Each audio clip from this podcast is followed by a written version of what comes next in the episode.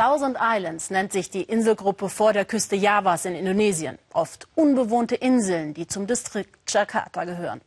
Die Hauptinsel heißt Pramuka. Dort lebt und arbeitet seit 45 Jahren Siti Sumiati. Jeder auf der Inselgruppe kennt sie, denn sie ist die Inselhebamme. Jahrzehntelang war sie bei jedem Wetter Tag und Nacht zwischen den Inseln zu den Hausgeburten unterwegs. Jetzt, nachdem es ein kleines Krankenhaus gibt, ist ihr Job nicht mehr ganz so gefährlich. Philipp Abrisch hat sie besucht. Wo Kinder lachen, ist Siti Sumiati meistens nicht weit weg. Hier auf Pulau Pramuka kennt sie fast jeden, ziemlich gut sogar, seit dem ersten Atemzug. Siti ist seit Jahrzehnten Inselhebamme. Ihre Aufgabe in der abgeschiedenen Inselwelt, Kindern auf die Welt zu helfen, und zwar gesund.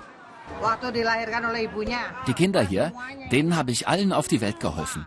Ich war ja bis vor kurzem die einzige Hebamme hier. Alle sind gesund und gut gelungen. Ich bin zufrieden. Seit einem halben Jahrhundert arbeitet Siti, wo andere vielleicht Urlaub machen. Ihr Kreissaal liegt irgendwo im Ozean, auf einer Inselgruppe, zwei Stunden nördlich von Jakarta. Etwa 20.000 Menschen leben auf Pramuka und den Inseln drumherum. Seit Jahrhunderten sind die Rollen hier an den Ufern des Pazifischen Ozeans klar verteilt. Viele Männer sind Fischer und oft draußen auf dem Meer. In allen Alltagsdingen also müssen die Frauen ihren Mann stehen, erst recht bei der Geburt. Sie gebären alleine, nur mit Hilfe der Hebamme. Ich fahre jetzt drüber ins Inselhospital. Ich will den Schwestern über die Schulter gucken. Wir haben drüben elf schwangere Frauen und ich will sehen, wie es denen geht. Seit vielen Jahren ist Siti Sumiati Witwe. Ihre eigenen Kinder leben auf dem Festland. So ist die Arbeit als Hebamme zu ihrem Lebenssinn geworden.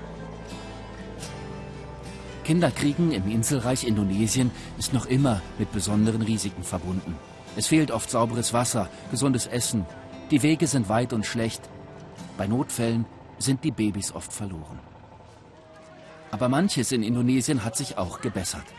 Seit ein paar Jahren gibt es für die Inselgruppe ein eigenes kleines Hospital. Schwangere Frauen müssen jetzt rechtzeitig hierhin verlegt werden. So wollen die Behörden die Kindersterblichkeit verringern.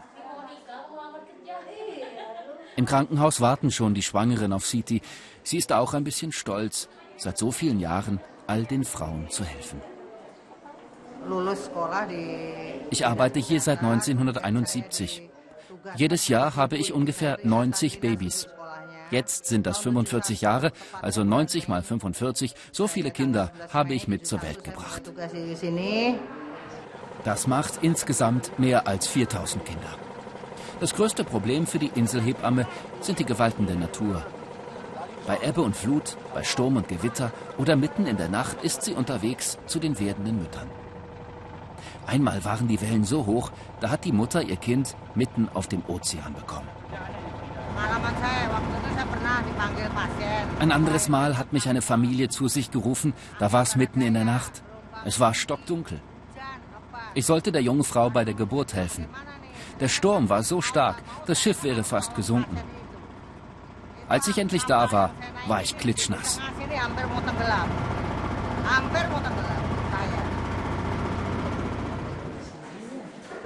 Die Hebamme ist ins Krankenhaus gerufen worden. Ein Notfall. Die Wehen haben schon eingesetzt. Die Schwangere betet, dass die Geburt nicht zu weh tun möge. Das Inselhospital ist karg eingerichtet, aber halbwegs gut ausgestattet. Es gibt Medikamente, Herzschreiber, Ultraschall. Der Herzschlag des Kindes ist gut, sagt Siti. Aber auch hier im Krankenhaus kämpft die Hebamme bei jeder Geburt mit Risiken. Es fehlt an gut ausgebildeten Ärzten, die eingreifen könnten bei Komplikationen. Wer will schon auf den entlegenen Inseln arbeiten? Nach einer halben Stunde Babyschreien, Erleichterung. Das Kind ist auf der Welt und auch der Mutter geht es gut. Der Vater weiß noch gar nicht, dass das Baby da ist. Der ist heute früh aufs Meer gefahren zum Fischen. Die Geburt hat wehgetan, aber ich bin überglücklich. Der Vater hat die Geburt verpasst, aber die Schwester ist da, die Nichte und auch der Großvater. Er spricht ein Gebet für das Kind. Fast vier Kilo, ein Junge, so wie gewünscht bei den Familien der Fischer. Am Nachmittag hat sich das ganze Dorf versammelt. Zwei junge Leute geben sich heute das Ja-Wort. Pulau Pangan feiert Hochzeit.